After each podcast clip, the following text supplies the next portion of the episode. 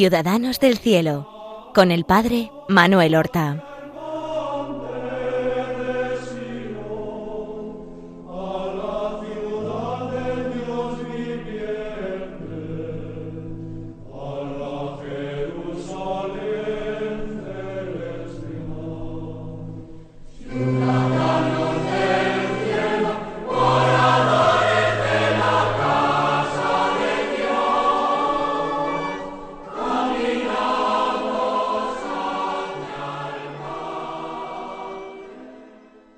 Buenos días, queridos oyentes de Radio María. Vamos a continuar en este programa Ciudadanos del Cielo, eh, narrando la vida y las virtudes de este santo popular, de este santo de todo el mundo, de este amigo cercano, de este poderoso intercesor que es San Antonio de Padua San Antonio de Lisboa, como le llaman nuestros vecinos portugueses con toda razón, aquel joven lisboeta que fue bautizado con el nombre de Fernando y que pasó de los canónigos de San Agustín a los franciscanos, deseoso de martirio, lleno de fervor, amor a Cristo y deseo de imitarle en su santa pobreza y en su vida desprendida. Antonio de Padua, que la Iglesia proclama como doctor de la Iglesia universal. Y en nuestro anterior programa veíamos como San Francisco de Asís, que sospechaba con mucha razón de que la dedicación a los estudios podía engendrar en los hermanos menores una cierta soberbia, un deseo de competir con otras órdenes religiosas para tener los mejores centros de estudios, los mejores maestros. Francisco, vencido por la humildad y el fervor de Antonio de Padua, le pareció bien que enseñara teología a los hermanos preparándose así algunos hermanos para el sacerdocio y hacerlos más aptos y más capaces para la predicación y para el servicio misionero al pueblo de Dios. Después de evangelizar por la eh, Romaña, él es eh, invitado a fundar en Bolonia un centro de estudios, de estudios teológicos para los frailes de la orden. Y ahí habíamos dejado nosotros con la aprobación de Francisco, que le dice me complace que tú enseñes a los hermanos la santa teología, a condición de que al entregarte este estudio no apagues en ti el espíritu de oración y de devoción, tal como está indicado en la regla. El, el periodo en Bolonia fue relativamente corto, eh, pero él tuvo tiempo ya de, de abrir ese primer centro de la orden para la formación teológica de los hermanos. El provincial lo tiene que sacar de Bolonia una vez que ha comenzado este centro para enviarlo a Francia, particularmente al sur de Francia. ¿Por qué? Porque esa herejía de la que ya hablábamos, los cátaros, o llamados allí en Francia los albigenses, porque a partir de Albi, sobre todo, ese centro se habían hecho fuertes. Él le envía allí porque eh, la iglesia está muy preocupada él ha convertido muchísimos cátaros en Italia, los ha confundido y sobre todo no solamente ha logrado sus conversiones, sino arrancar muchas personas sencillas del pueblo al influjo pernicioso de esta doctrina, que suscitaba entre la gente sin formación gran admiración por el estilo de vida de pobreza y de desprendimiento que practicaban sus adeptos allá va obediente y desprendido Antonio hacia Francia. Allí, por aquellas ciudades como Carcassona o Tolosa, Béziers, Puy, Limoges, Montpellier, allá va a tratar de impedir que la herejía se extienda más, que gane adeptos, y allí también conseguirá enseñar teología. Ciertamente no fueron los primeros los franciscanos en evangelizar allí.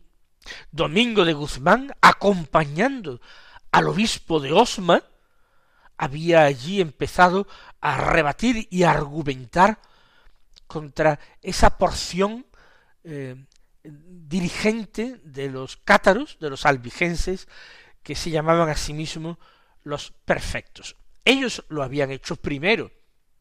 Eso había motivado la fundación de los de la orden de hermanos predicadores de los dominicos. También los monjes cistercienses, en la medida en que pudieron, también se emplearon, aunque no era lo suyo propiamente, se emplearon en la predicación para frenar la herejía. Porque allí era particularmente fuerte. Entonces, Antonio va allí. Él va a residir un tiempo en Montpellier, que era una ciudad universitaria. Y lo mismo que hizo en Polonia, lo hace en Montpellier fundar allí una escuela, un centro de estudio para los hermanos menores, que eran numerosísimos.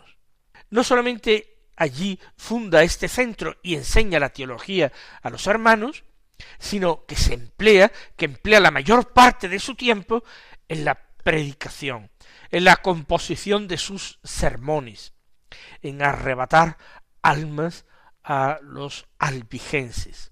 Ustedes saben que eh, la tradición nos invita a rezar a San Antonio cuando perdemos un objeto y queremos encontrarlo.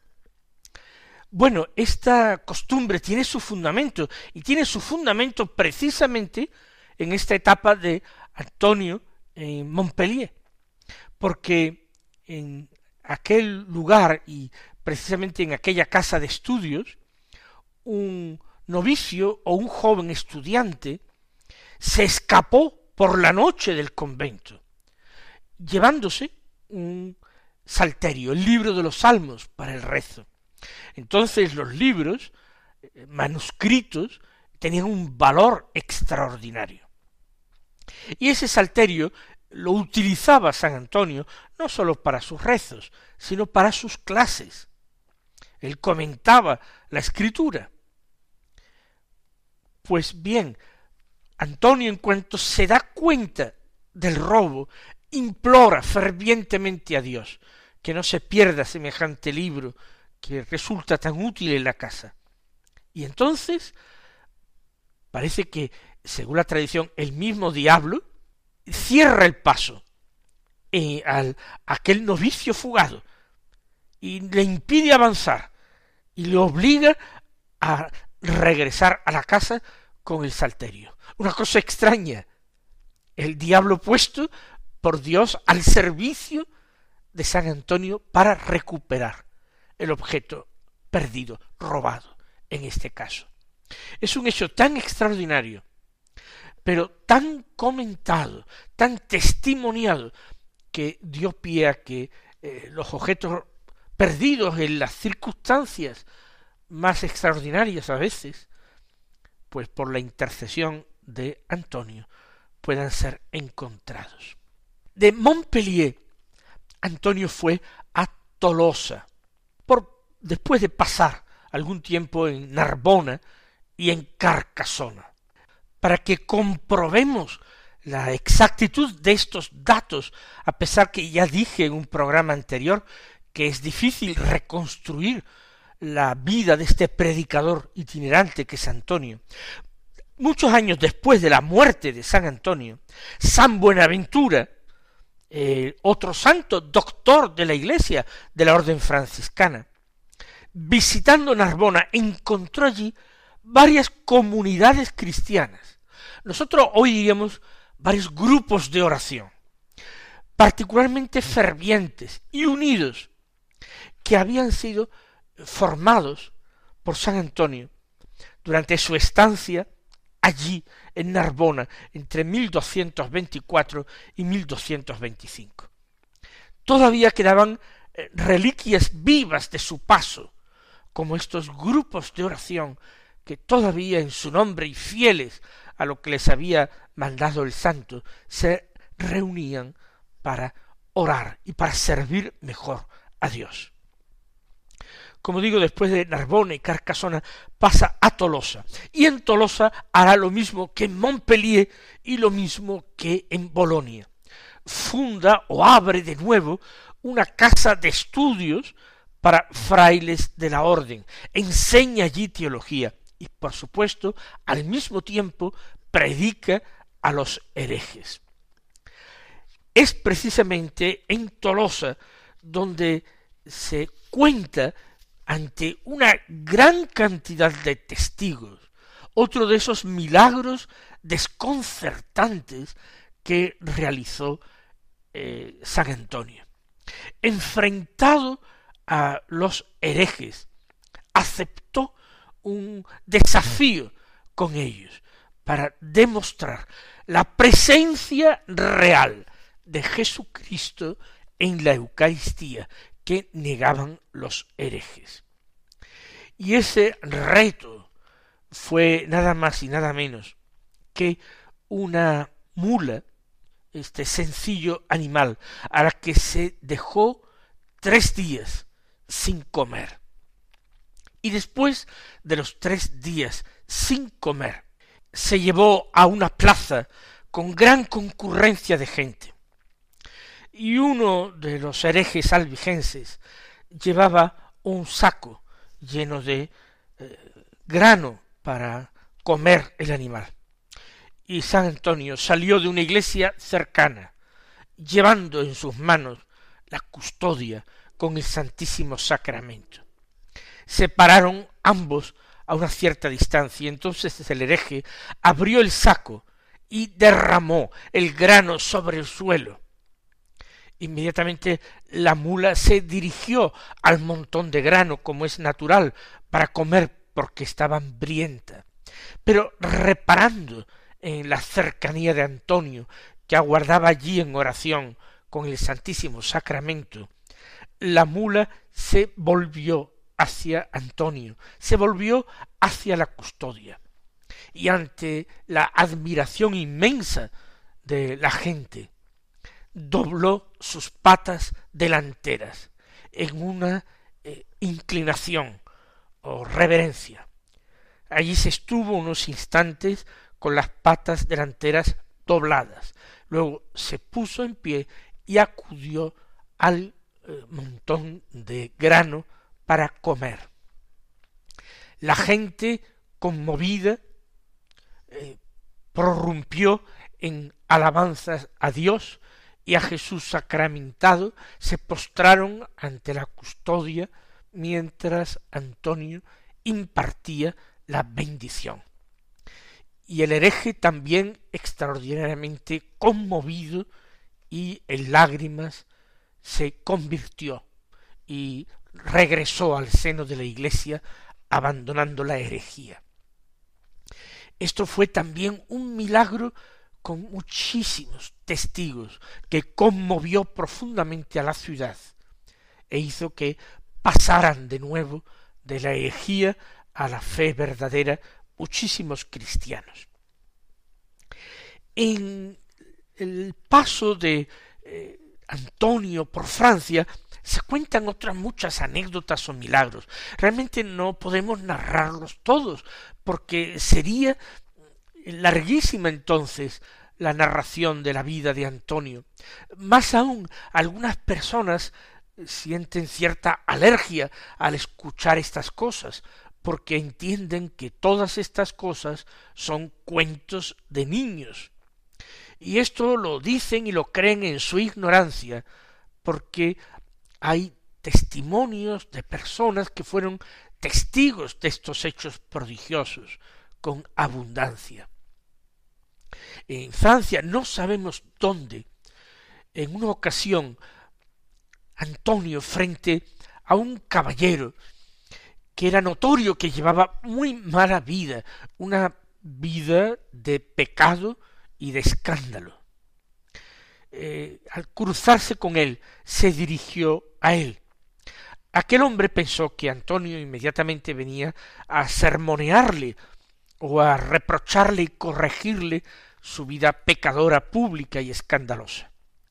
Pero el santo, por el contrario, le manifestó su santa envidia, porque le dijo, él siempre había ansiado, desde su juventud, casi desde su adolescencia, el martirio. Recuerden cómo había ido a Marruecos, cómo había entrado en la orden franciscana precisamente para eso, no para vivir como Francisco, sino para morir como aquellos primeros mártires de Marruecos, primeros mártires franciscanos. Dios no le había concedido, ni se lo concedió nunca a Antonio, eh, la gracia del martirio. Y él dirigiéndose a aquel hombre le dijo, a vos se os ha concedido una gracia que a mí no se me ha concedido, no se me concederá nunca, la gracia del martirio. Aquel hombre eh, se echó a reír lleno de incredulidad, se burló de Antonio. Le dijo, seguramente no conocéis mi, mi vida y el estilo de mi vida, pero vamos, yo no pienso ser mártir en absoluto. Sin embargo, Antonio lo había dicho con tal convicción, con tal espíritu de profecía que lo arrebataba, que hizo que aquel hombre reflexionara sobre su vida. Y esta reflexión continua fue una semilla que Dios puso en su alma para irse convirtiendo poco a poco. Arrepentido profundamente de sus pecados, él partió en peregrinación hacia Tierra Santa, en una peregrinación organizada desde Francia, en compañía del obispo de Puy. Y en Tierra Santa visitaron los santos lugares. Y aquel caballero, eh, que había sido eh, gran pecador, se sintió en un cierto momento en un lugar que no sabemos exactamente de Tierra Santa cuál era, se sintió arrebatado interiormente de fervor y empezó a hablar y a exhortar a los musulmanes que había allí a que se convirtieran a Jesucristo, que aquella, la de Cristo, era la verdadera religión, y entonces consiguió lo que no había conseguido Antonio. Empezaron a apedrearle y le dieron muerte. Y aquel hombre efectivamente alcanzó la gracia del martirio que le había sido negada a Antonio, pero que Antonio profetizó que alcanzaría. Como ven, los milagros de Antonio no son simplemente eh, juegos de manos, para entretener a la gente. Tienen como objetivo la conversión. En el caso de este hombre fue plantar en el alma de este hombre una semilla de conversión. Aquello hizo reflexionar a aquel hombre y le llevó a ese cambio y por la providencia divina a desear peregrinar, que era una de las obras penitenciales más aprobadas en la Iglesia. Em, Precisamente de Tolosa subió Antonio, subió digo porque está hacia el norte, hacia la ciudad de Le Puy, de donde partió aquella peregrinación con el caballero, a Limoges, a Bourges, en todos estos lugares hay tradiciones del paso de San Antonio, de la realización de milagros en todos estos lugares. Finalmente es hecho superior del convento franciscano de Limoges. Limoges es la capital natural de una, región francesa, Limousin o Lemousin se puede decir también. Y está allí algún tiempo, está por lo menos en 1226, cuando el 3 de octubre llega la noticia del fallecimiento de San Francisco. Un fallecimiento que conmueve no solo a la orden, sino a la entera iglesia. Su canonización va a ser quizás la más rápida de toda la historia. Esto es, como digo, el 3 de octubre de 1226. En 1227 regresa Antonio desde Francia a Italia. Quizás participa en el capítulo general que se tiene que tiene lugar en Asís en 1227 en, en Pentecostés. Lo cierto es que él regresa, la orden cambia, se nombra superior general a Juan Parenti, eh, un gran canonista que había entrado en la orden. Y este Juan Parenti lo nombra eh, superior provincial de la provincia de Romaña, donde él había estado eh, antes predicando.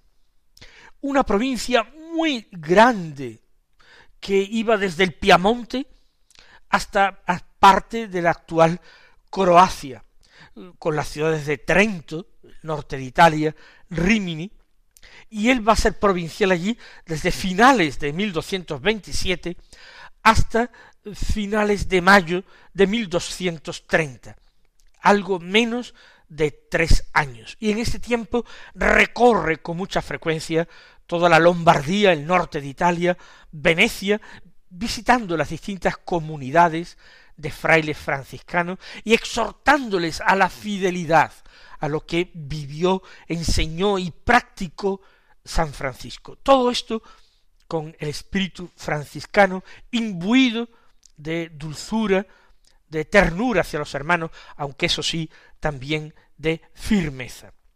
Por supuesto, aprovecha todos estos desplazamientos para emplearse en la predicación y en la enseñanza de la teología. Aquí fue cuando por primera vez entró en contacto con la ciudad de Padua. Y como narra un biógrafo antiguo, se estableció un profundo sentimiento de afecto entre él y aquella ciudad. En el próximo programa hablaremos de por qué fue a Padua y por qué se estableció esta relación de simpatía tan duradera que ha llevado a tomar el nombre de Padua como su parte de su propio nombre para nosotros. Hasta entonces, mis queridos hermanos, recibid la bendición del Señor.